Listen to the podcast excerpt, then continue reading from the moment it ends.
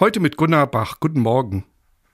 Für mich ist der Advent die stressigste Zeit des Jahres. So viel gibt es vorzubereiten und zu erledigen. Und gefühlt vergeht die Zeit bis Weihnachten für Erwachsene viel schneller als für Kinder. Anstatt sich wie ein Kind zu freuen, zum Beispiel wenn es schneit, klage ich viel öfter darüber, was sonst noch zu tun ist. Beim Schneeschippen fiel mir neulich Beppo Straßenkehrer ein.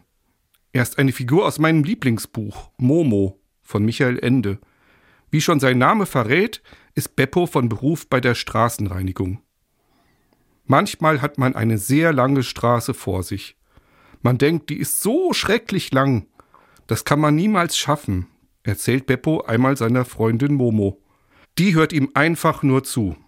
Und dann, sagt er, man darf nie an die ganze Straße auf einmal denken. Dann macht es Freude. Das ist wichtig, dann macht man seine Sache gut. Und so soll es sein. Und irgendwann hat man dann tatsächlich die ganze Straße gefegt und anderen so den Weg freigemacht.